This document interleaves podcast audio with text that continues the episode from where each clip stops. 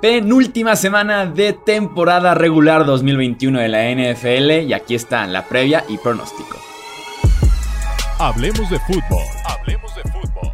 Noticias, análisis, opinión y debate de la NFL con el estilo de Hablemos de fútbol.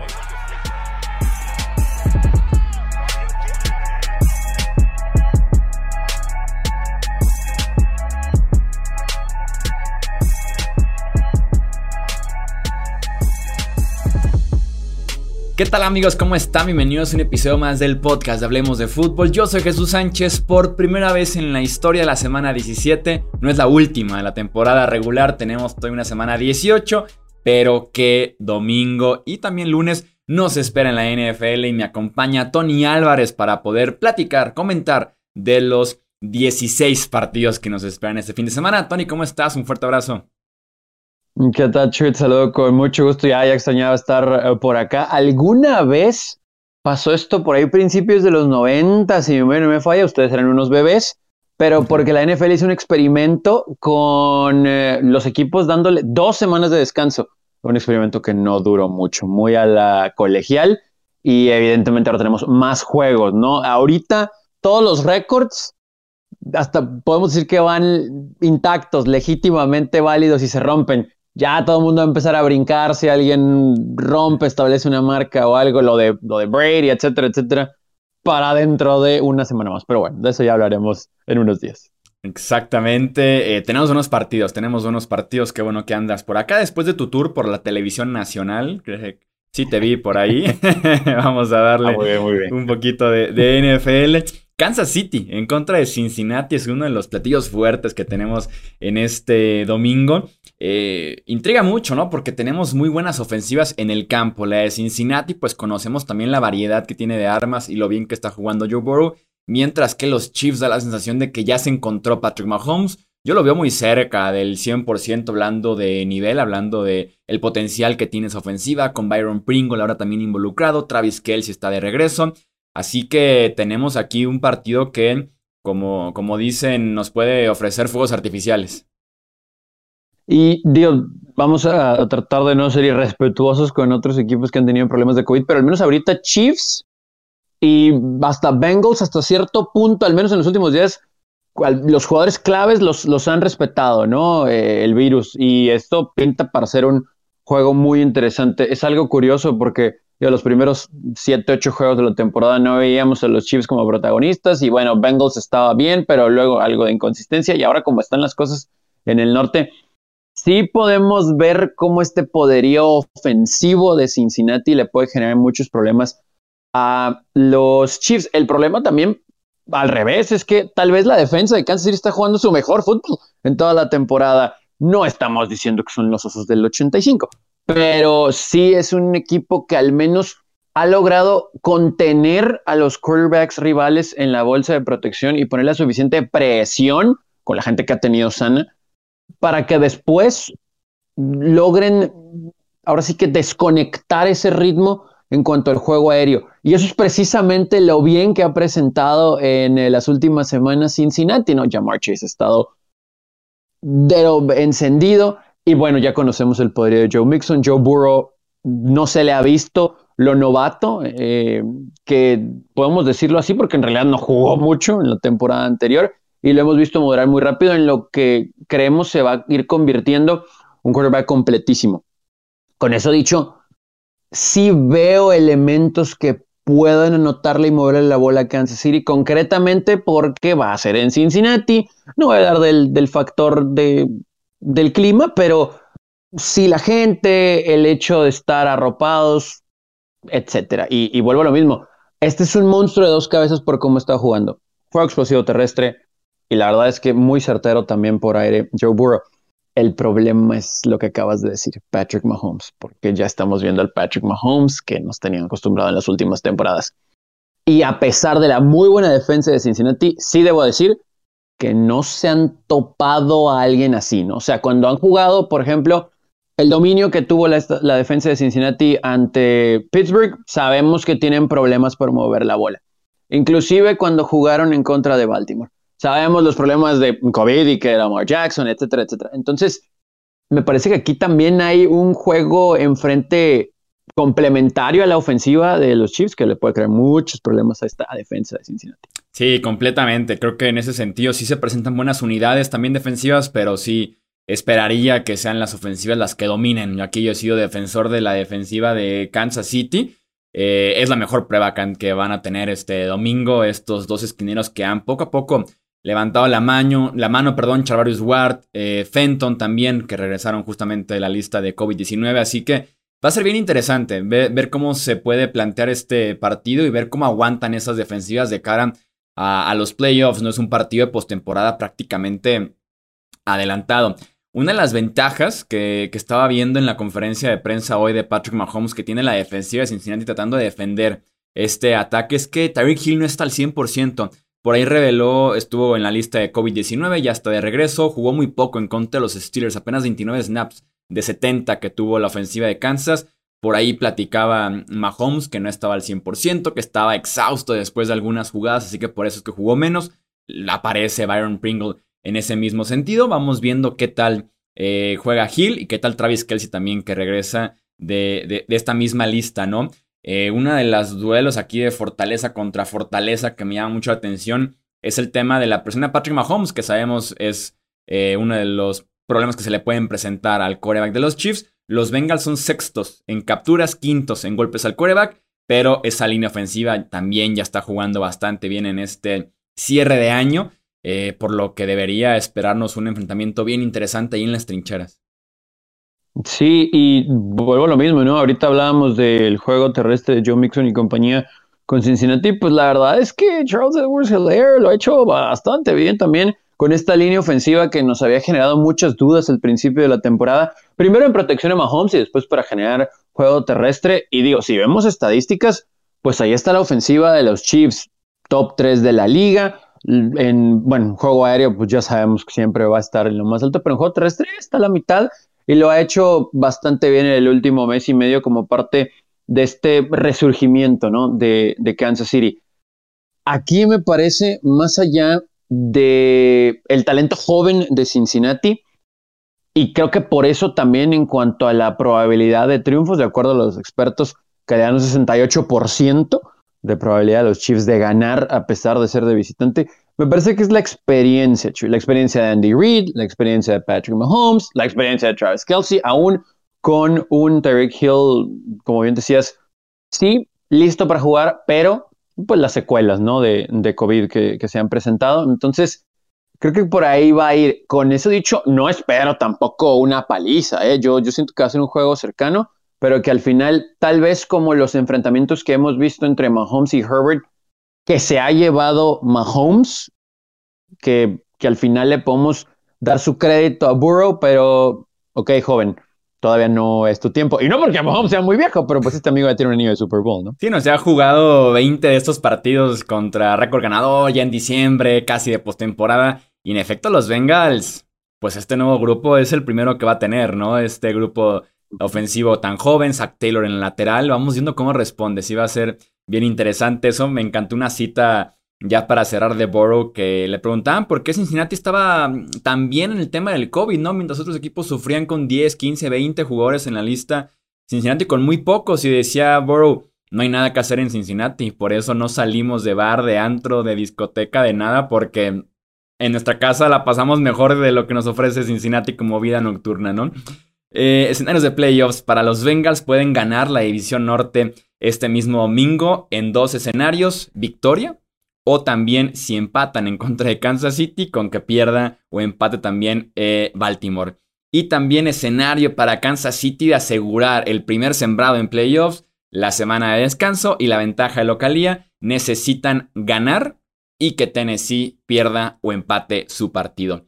Vámonos al Sunday Night Football Minnesota en contra de Green Bay. Este enfrentamiento que el primer round se lo llevaron los Vikings hace algunas semanas. En aquella victoria había muchísimas ausencias en la defensiva de Green Bay, sobre todo una que otra a la ofensiva. Coincidió que este fue el partido en el que Aaron Rodgers empezó a jugar bien en lo individual y que se ha mantenido prácticamente esa racha que lo tiene actualmente como el favorito para ser el MVP según las apuestas, ¿no? Eh, confiaría en que el ataque de Green Bay explote una vez más en contra de esta defensiva de Minnesota. Están ahora en Lambeau Field.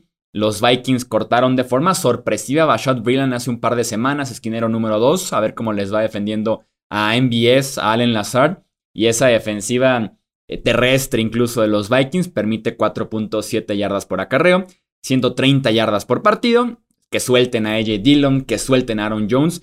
E insisto, esperaría puntos, yardas de esta ofensiva de Green Bay para llevarse eh, este round 2. Y me parece que el escenario está puesto para que Aaron Rodgers y compañía pues sigan brillando, inclusive en la conferencia de prensa más reciente antes del juego en Green Bay. Eh, se tocó el tema de un mensaje de texto que le mandó Aaron Rodgers a Davante Adams diciéndole que así de la nada que era el jugador más dominante con el que había compartido tiempo en el emparrillado. Y la verdad es que sí, fue algo que conmovió a Davante Adams, tomando en cuenta que, ok, Aaron Rodgers ha tenido gente como Donald Driver, Greg Jennings, etcétera, pero sí es cierto, Davante Adams es el más dominante jugador con el que ha estado él compartiendo tiempo. Yo por ahí me, surgió la duda de uno que reaccionó en Twitter. No sé si viste a Charles Woodson compartiendo el tweet con una carita triste. Eh, Díjole. Digo, Charles Woodson tiene más trayectoria, tal vez el mejor defensivo secundario en la historia, colegial y NFL. Pero si hablando de dominante durante años, siendo el wide receiver uno, touchdowns y todo, creo que sí Davante Adams pudiera ser el mejor compañero en la historia de Aaron Rodgers. Sí, además, come on, Charles Woodson, a ti no te pasaban la pelota, ¿no? O sea, él estaba a la defensiva, entonces vamos a verlo por eso. Vamos a ayudarle a Aaron Rodgers diciendo que se refería a alguien que le daba para touchdowns. Entonces vamos, vamos por ahí. Pero, pero la verdad es que sí es cierto, ¿no? Digo, ha tenido muy buenos equipos, ya ha ganado un Super Bowl, pero Davante Adams es el receptor más dominante con el que ha jugado. Eh, eso me, me lleva sobre todo a la forma en la que concluyó aquel juego que comentabas de hace ya varias semanas en la temporada, en el que da la impresión de que Minnesota sacó, o Kirk Cousins sacó un libro del playbook, por si que sin pan, eh, de Aaron Rodgers, ¿no? Vino Green Bay de regreso, lo va a empatar, ahorita, eh, ahora sí que haciendo réplica a lo que mencionabas del juego de Aaron Rodgers de ahí en adelante, pero se lo sacó Minnesota. Yo creo que como están las cosas y con la inconsistencia de los vikingos, eh, Green Bay tiene, tiene todo para ganar, ¿no? Además, Adam Thielen está en una situación comprometedora en eh, Minnesota. Eh, no que Justin Jefferson no pueda sacar adelante solo a esta ofensiva, por aire sobre todo, por las ausencias que mencionabas que, que, tuvo Green Bay en aquel juego, me parece que sí va a ser mucho más sencillo dominar. El problema es que qué detienes en contra de Green Bay, inclusive en los momentos en los que Aaron Jones tuvo, mm, vamos a decir, menos tiempo de juego, por no decir baja, eh, pues es que Dylan cargó con todo, que te gusta? Un mes y no pareciera que, que hubiera sido una ausencia, ¿no? La de Jones, no ausencia como tal, porque ahí estuvo, pero que no tuviera tantos acarreos. Y después Aaron Rodgers hace ver a Alan Lazard y también a MVS como si fueran, no sé, ok, vamos a decir Greg Jennings y, también Donald, ¿no? Entonces, eh, no veo un escenario en el que este inconsistente equipo de Minnesota logre hacerle juego eh, a los Packers. Yo creo que dominante, no sé, un 30-17, algo así. Yo creo que es una fiesta en, en Lambeau Field la noche del domingo. La mejor carta va a ser Dalvin Cook, que regresa de la lista de COVID-19. Green Bay, recordemos que se comió más de 200 yardas terrestres en contra de Cleveland en el día de Navidad. Por el bien de mi fantasy, ojalá que Dalvin Cook juegue bien, porque es mi final y dependo fuertemente del cocinero. Este, yo estoy de acuerdo contigo, y más porque es Sunday night y es, es Kirk Cousins. Y es de visitante. Y es Lambeau Field, entonces no lo sé. No lo sé. Este, Green Bay tiene escenario también para asegurar el primer sembrado de la NFC con victoria más derrota o empate de los Dallas Cowboys. Justamente hablemos de Dallas, este duelo de ya clasificados a los playoffs, Arizona en contra de Dallas. Dak viene a dar su mejor partido probablemente desde octubre, ¿no? Diferencias de esa mala racha, a diferencia del domingo en contra de Washington. A Mari Cooper, ¿no? Que salió a quejarse entre semana, quería más targets, se los dan, tiene 7 recepciones, 85 yardas, touchdown. Hizo la diferencia sin duda alguna eh, a Mari Cooper. Y esa defensiva secundaria de Arizona que estaba jugando bien, pero que tuvo un mal partido en contra de Indianapolis, específicamente en contra de Carson Wentz, que les hace dos touchdowns. Así que en ese sentido pudiera ser otra buena tarde para Dak Prescott. Sí, eh, y yo aquí veo a un equipo de Arizona en picada, muy inconsistente la ofensiva. Ya ni siquiera voy a hablar de la salud de, Murray, porque a lo mejor puede sonar que lo he estado defendiendo en el último mes por su juego, pero la verdad es que ha sido también esta misma defensa que los ha mantenido en muchos encuentros, la que a la hora buena ha terminado por fallar, sobre todo en su más reciente enfrentamiento. Entonces, eh, híjole, aquí sí veo un escenario en el que con el buen nivel de Dak Prescott y si Amari Cooper, como bien decías, no solamente pedía para mostrarse, sino respondió, porque muchas veces ahí ha quedado de ver, ya sea por lesiones, etcétera. Bueno, respondió bastante bien en contra de una defensa de Washington que aquí respetamos en, este podcast.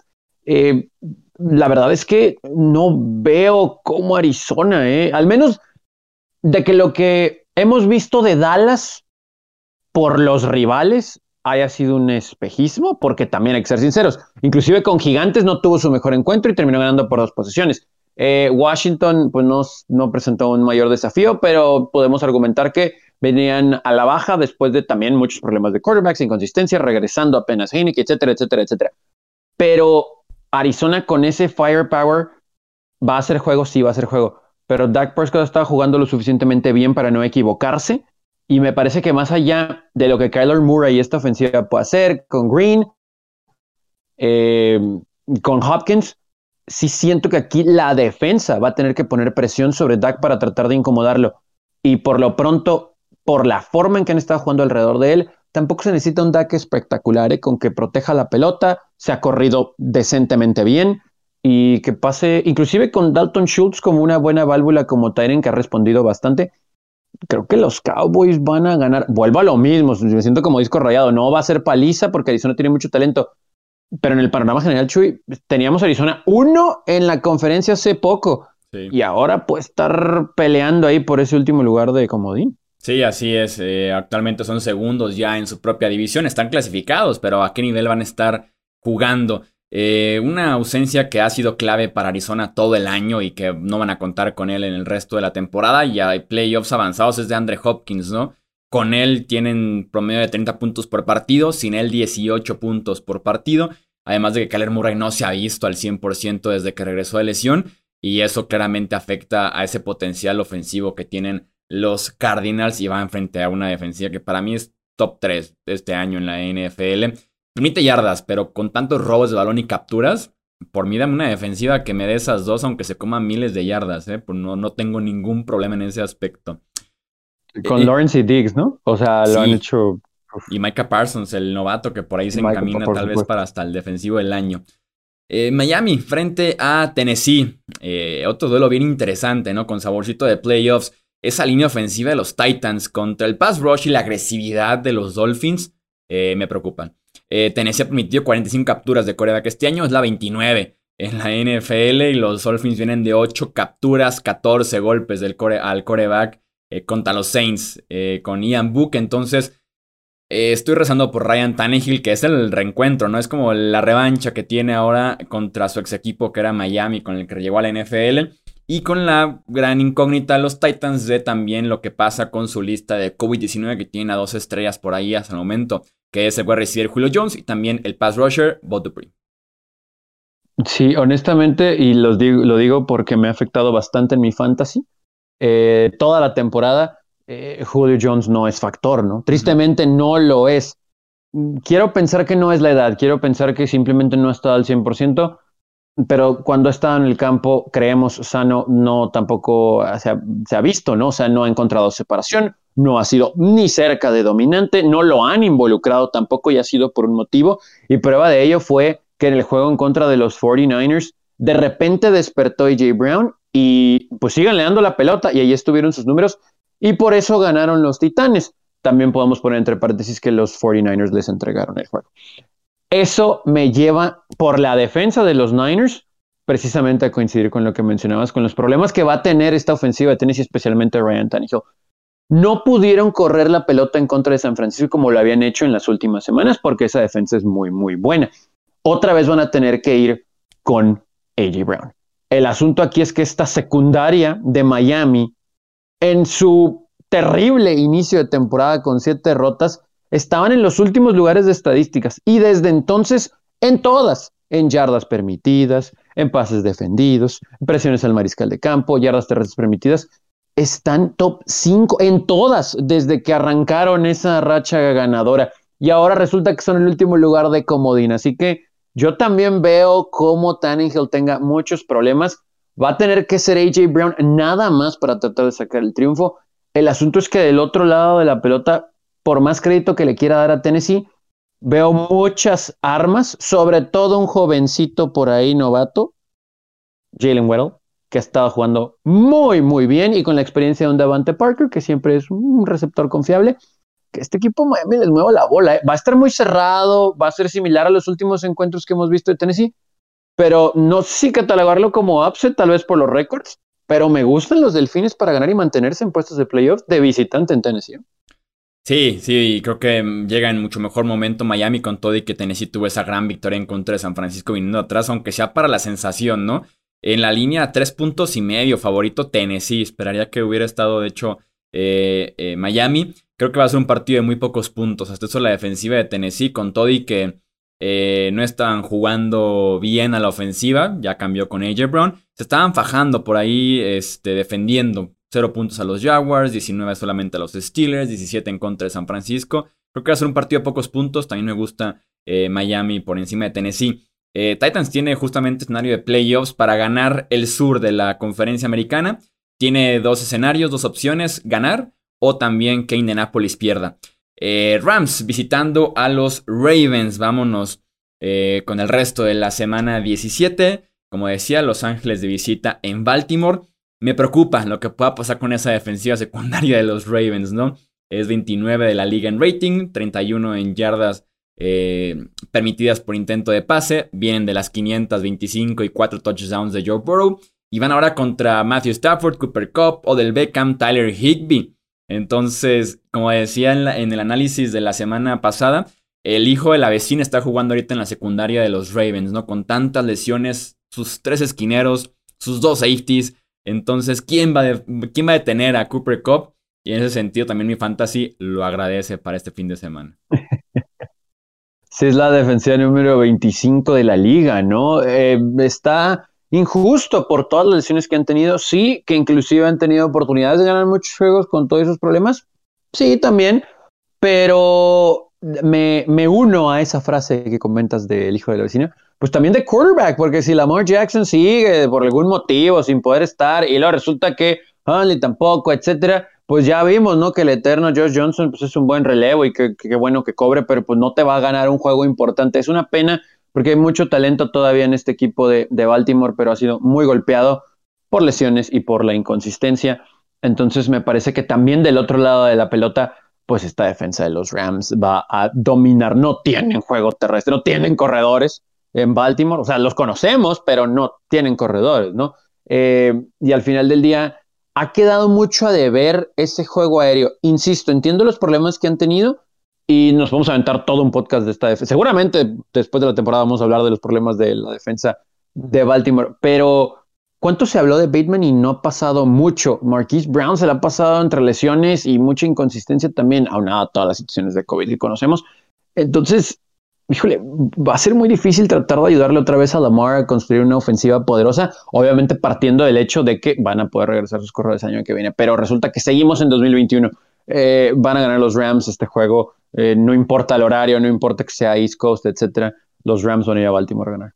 Sí, Lamar se lesionó el 12 de diciembre, apenas este miércoles 29 entrenó, pero estaba cojeando, no sé si incluso hasta sea sano que esté entrenando de esa forma, así que quién sabe si vaya a jugar eh, Lamar. Eh, Los Ángeles tiene escenario para ganar el oeste de la NFC este mismo domingo si se junta victoria de Rams con derrota o empate de Arizona.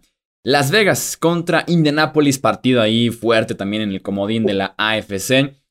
Fíjate que se encuentran aquí fortalezas, ¿no? La defensiva terrestre de los Raiders contra Jonathan Taylor. Sabemos que Taylor es líder de la NFL en yardas y touchdowns por tierra, el mejor running back este año en la NFL. Los Raiders son top 10 en yardas por acarreo. Vienen de apenas permitirle 18 yardas corriendo a los Broncos, incluyendo un menos 4 a Melvin Gordon. Entonces va a ser bien interesante ver qué fortaleza se puede imponer en este encuentro entre los Raiders y los Colts. Y también depender mucho si Carson Wentz juega o no. De momento está en la lista de COVID-19, pero nuevos protocolos le pueden permitir, a pesar de que no está vacunado, regresar a tiempo para jugar este domingo.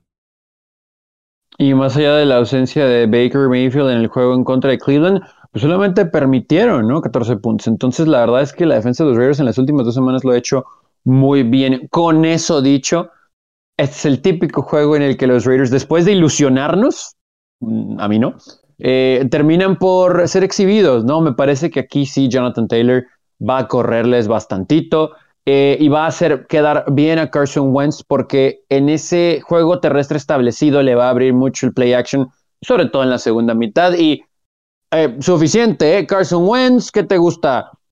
10 de 16, 127 yardas, un touchdown, algo así. Me parece que por ahí puede venir eso. Y también porque la defensa de Indianapolis ha estado jugando bastante bien, ha estado dominando, poniendo mucha presión. Y creo que ahí Derek Carr también se va a ver un poquito afectado. Aquí sí creo que pesa ese factor de el viaje a Indianapolis, eh, el hoy mejor corredor de la liga, hoy, hoy, hoy, con esa línea ofensiva. Me parece que ok, puede ser cerrado, pero los Colts se lo van a llevar en contra de los Raiders. Me uno a la preocupación de Derek Carr contra esa defensiva porque no estaba jugando bien. Están ganando partidos, lo cual se agradece en diciembre para Las Vegas, que no lo habían logrado últimamente. Pero si no, no están jugando bien, empezando también por Derek Carr, son favoritos por 7 puntos los Colts y pueden asegurar ya su boleto a playoffs este domingo eh, ganando el partido. Con eso es más que suficiente para que puedan clasificarse ya a la postemporada el último Monday Night de la temporada y el que tal vez sea el último partido de Ben Roethlisberger en Heinz Field, Cleveland visitando a los Pittsburgh Steelers. Va a ser un partido emotivo, estoy seguro de eso, ¿no? Porque si bien ninguno de los dos llega en su mejor momento, la parte de una posible despedida de Big Ben con su gente pudiera tener un peso importante en la parte anímica. Pero eso sí, en la parte deportiva creo que no hay mayor mismatch en este partido que la defensiva terrestre de los Steelers contra Nick Chubb, que viene, como digo, Cleveland de correr para más de 200 yardas y la defensiva de Steelers permite 142 yardas por partido este año por tierra. Díjole, aquí quisiera irme por lo sentimental, por el final feliz. Digo, también estamos hablando de Cleveland, por supuesto que se pueden disparar en el pie, ¿no? Pero y sobre todo porque es Monday Night. Además, estamos hablando, digo, ahorita muy metidos en la rivalidad, en el significado para Ben, la gente, etcétera, etcétera. Pero esto es un juego con serias implicaciones de playoff. Estamos hablando de que inclusive, si se combinan resultados, eh, pues o Pittsburgh o Cincinnati podrían estar peleando por la división la próxima semana. Si, eh, perdón, Pittsburgh o Cleveland pueden estar peleando por la división si Cincinnati pierde. Eh, tengo que checar unos tiebreakers con Pittsburgh, pero al menos Cleveland si gana y pierde Cincinnati en la última semana pueden jugar por el título divisional. O sea, hay cosas todavía por jugarse. ¿Sería una excelente historia cenicienta que Pittsburgh ganara? Claro que pueden, pero sí siento que ese factor que mencionas, Nick Chubb y compañía, le van a correr esta defensa de, de los Steelers lo suficiente para que ni siquiera se tenga que poner el juego en las manos de Baker Mayfield, porque nomás porque le acaban de levantar esa opción de su quinto año de contrato de novato, ¿eh? si no también podría ser su último juego en contra de los Steelers como Brown, pero bueno, se va a mantener ahí un año más. Y por el otro lado, rapidísimo, esta ofensiva de los Steelers, ¿cómo batalla para mover la bola? Da la impresión de que se engancha o se engrana este motorcito, esta máquina, sobre el cierre de los juegos. Pero ante esta ofensiva terrestre de Cleveland, tal vez puede ser demasiado tarde, ¿no? Entonces, típico juego de Cleveland y Pittsburgh, pero creo que se lo llevan los Browns, que no sé, un gol de campo, algo así, una posesión. Pero pues va a ser un final triste para, para Big Ben, porque al final de cuentas podemos decir que los últimos dos juegos en Pittsburgh en contra de Cleveland los habría perdido. Y el anterior a este, ¿de qué manera en playoffs? ¿En qué manera en playoffs? Exactamente. Los Steelers llevan cinco partidos consecutivos sin touchdown en la primera mitad, hablando de lo que decías de que inician tarde. Y si quitas el último cuarto en contra de Vikings, llevan siete partidos malísimos en general eh, a la ofensiva. Vamos viendo si eh, por ahí reaparecen en contra de Cleveland. Denver de visita en Los Ángeles para enfrentarse a los Chargers. Eh, antes de pasarte la palabra, un dato curioso que me encontré por ahí en el paquete NFL Research sobre Justin Herbert. Los Chargers este año, cuando Herbert lanza dos intercepciones, 0-4, incluyendo el Houston la semana pasada. Los Chargers este año, después de esos cuatro partidos que Herbert ha lanzado dos intercepciones, bueno, tres partidos, falta el cuarto, 3-0. Este, ¿cómo es este partido, Tony? Me parece que va a ser 4-0. Eh, siento que la forma en que los Broncos jugaron en Las Vegas también de alguna otra manera entregaron un poquito el encuentro. Y acá en Los Ángeles, ante el sentido de urgencia de los Chargers, creo que vamos a volver a ver a Brandon Staley decir, cuarta y cinco, primer cuarto, me la voy a jugar. Porque creo que quiso quedar bien con la prensa y a lo mejor con nosotros también aquí en Hablemos de Fútbol, después de que le criticamos tantas veces jugársela en cuarta, no patear un gol de campo en contra de Kansas City que ante el equipo de Houston dijo, bueno, pues querían goles de campo, vamos a empezar el juego con goles de campo. Y yo no tengo problema con eso, pero al final sacamos cuentas y a lo mejor esa falta de agresividad que le había caracterizado toda la temporada, tal vez podemos argumentar que le hizo cierta falta, ¿no? En contra de Houston, pero no podemos decir que no hubo muchas equivocaciones, ¿no? A la defensiva y a la ofensiva, concretamente Herbert y ahorita lo que mencionabas de las intercepciones. Me parece que los Chargers van a empezar rápido, agresivos, se espera, se espera que estén completos, al menos en la ofensiva, y que en, este tenor, pues sí dominen, ¿no? A una defensa de Broncos que ha jugado bien, pero también en contra de qué rivales en el último mes. Y me parece que la ofensiva de los Chargers va a explotar. Se espera que estén todos, al menos de que algo suceda, ¿no? El sábado pero los Chargers me parece que van a ganar este encuentro y se van a mantener vivos al menos. Yo diría que Herbert tiene que ser cuidadoso contra esta defensiva. Sí ha venido de menos a más, no con los mejores rivales, pero ahí está, sobre todo la secundaria, ha jugado bien eh, el novato Surtain, Justin Simmons. Este, así que sea cuidadoso y sobre todo la defensiva terrestre también, la defensiva terrestre de los Chargers, ¿no? Porque contra Rex Burhead y los Texans los hicieron pedazos. Y ya se enfrentaron contra estos Broncos, sobre todo contra Yavonte Williams les hizo 111 yardas totales hace un mes exactito, 83 más de Melvin Gordon, así que ojo con esa defensiva terrestre de los Chargers contra este ataque de los Broncos. Vámonos con la ronda rápida de partidos para cerrar este episodio. Atlanta en contra de Buffalo. Eh, los Bills tienen escenarios para clasificarse a playoffs para asegurar su puesto con victoria más derrota o empate de los Ravens les alcanza, o también con victoria, derrota o empate de Chargers, más derrota de, o empate de los Raiders de Las Vegas, y se ve como que la parte de victoria puede ser hasta sencillo en contra de Atlanta. Sí, digo, todavía no entendemos cómo es que los Falcons, pues matemáticamente los tenemos ahí vivos, ¿no? Y los hemos tenido vivos todo el mes eh, anterior eh, para puestos de postemporada, pero bueno, pues no, no va a suceder. Aquí también el hecho de venir de un domo a jugar en Orchard Park, o bueno, antes conocido como Orchard Park, eh, a como ha estado jugando Buffalo en los últimos dos encuentros, sobre todo a la ofensiva, no, no hay manera, ¿no? O sea, lo único sería Cordell Patterson, pero pues él no va a poder solo, van a ganar los Bills sin problemas. Tienen todo para que inclusive establezcan el juego terrestre, si así lo desean. La ofensiva ya está completa con Cole de regreso, Gabriel Davis y esa defensiva aérea de los Falcons es la 27 en rating de coreback este año. Filadelfia contra Washington. También Filadelfia se puede clasificar ya esta misma jornada a los playoffs.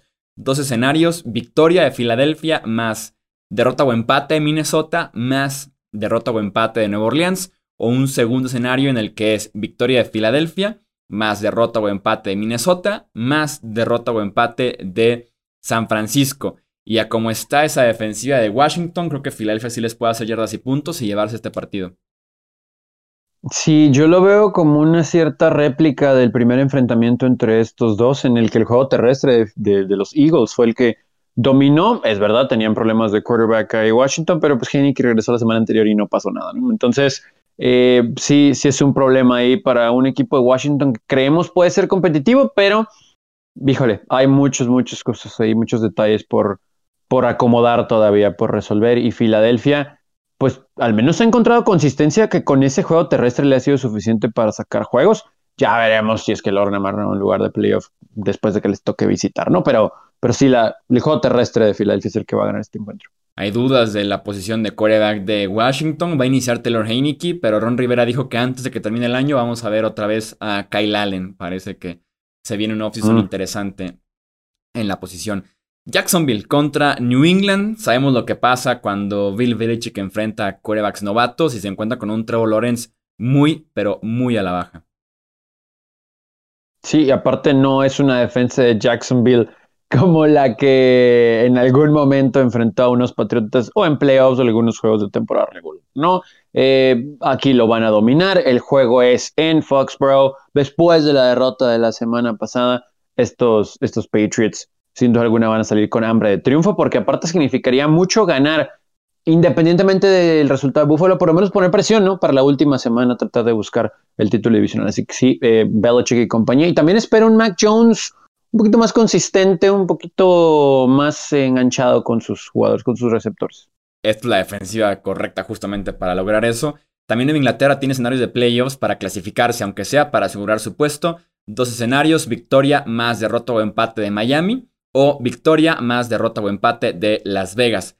Tampa Bay en contra de los Jets. Eh, Tampa sin Bruce Arians por también dar positivo a COVID-19. Son clientazos estos Jets de Tom Brady de toda la vida. Y es la defensiva teniendo contra el pase este año en la NFL, la penúltima peor de la liga.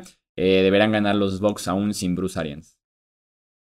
Sí, de hecho aquí voy a ser un poquito irrespetuoso y decir que es una especie de prueba para tanto Todd Bowles y Byron Leftwich, ¿no? Para ser coach de Jacksonville al no estar Bruce Arians los dos eh, son candidatos. Todd Bowles ya ha sido coach, de hecho, de los Jets. Y Leftwich quedaría como anillo al dedo, ¿no? Así que el que veamos tal vez con una mayor responsabilidad pudiera ser una audición interesante, ¿no? Para su futuro como entrenadores en jefe. Y al final del día también esperamos, ¿no? Un equipo de Tampa Bay que domine a unos Jets que no tienen rumbo, que pues un Wilson, Zach Wilson que a ratos nos brinda chispazos, pero pues no hay mucho talento en ese roster, ¿no? Así que espero mucho Antonio Brown que vaya por esos bonos para el final de temporada, eh, que el juego aéreo haga clic, que el juego terrestre haga clic y que la defensa también ahí domine.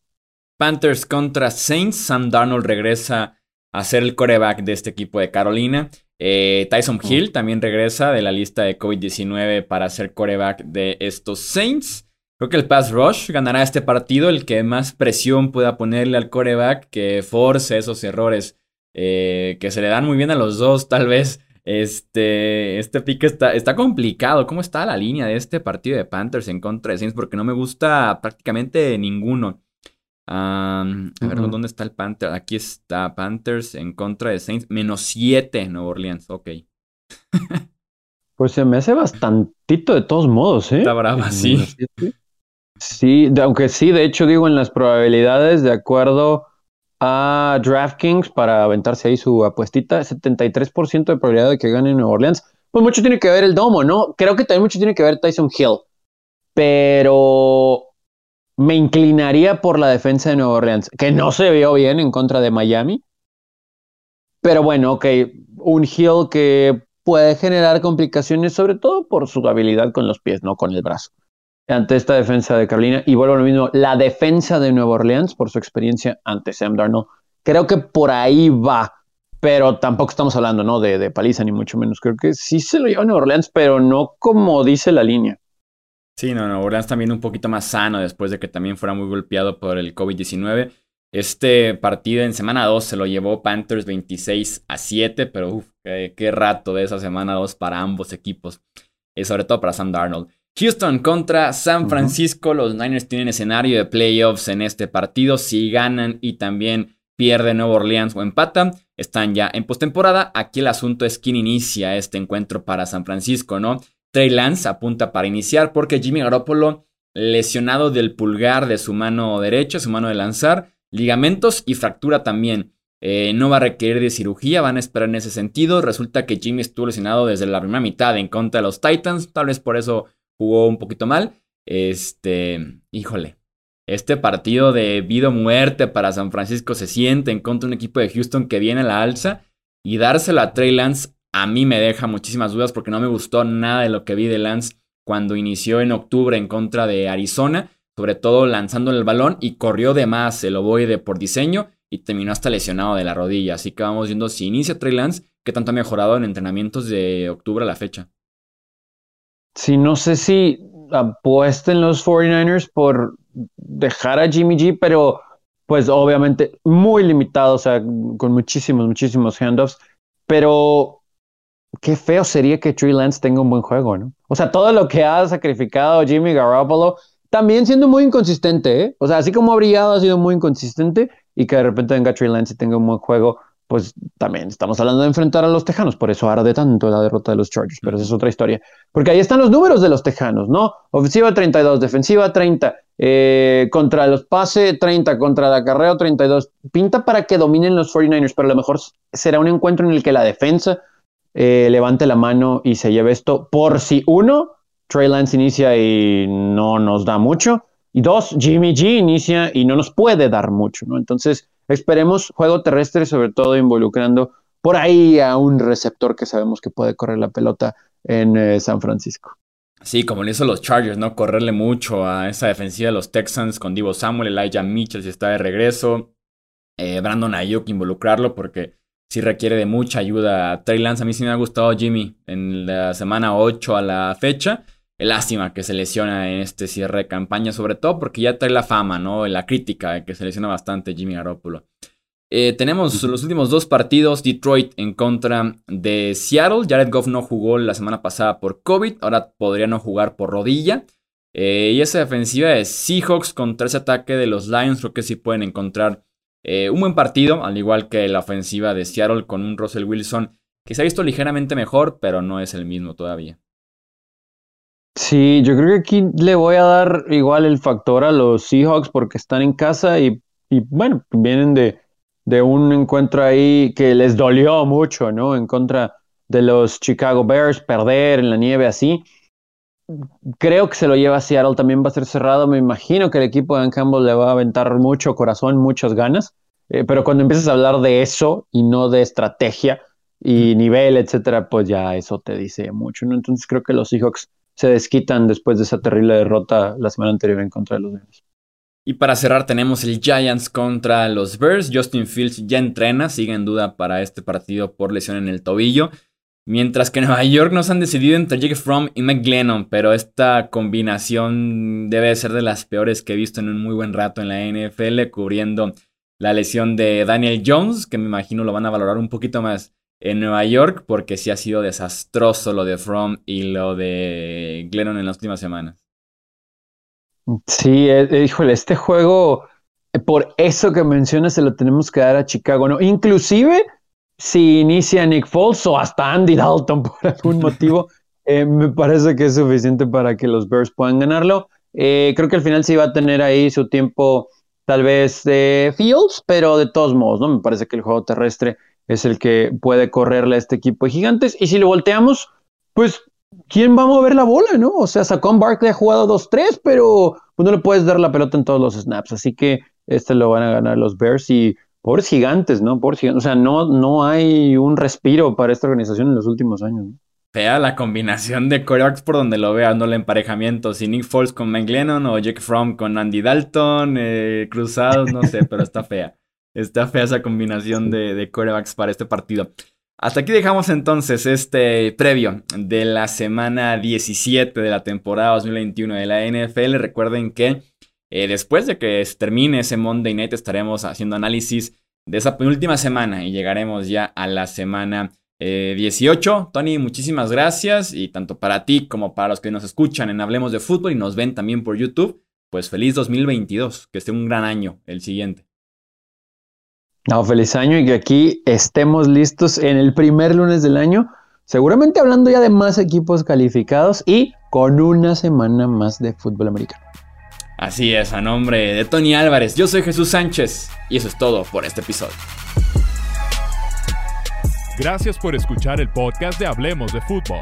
Para más, no olvides seguirnos en redes sociales y visitar hablemosdefutbol.com.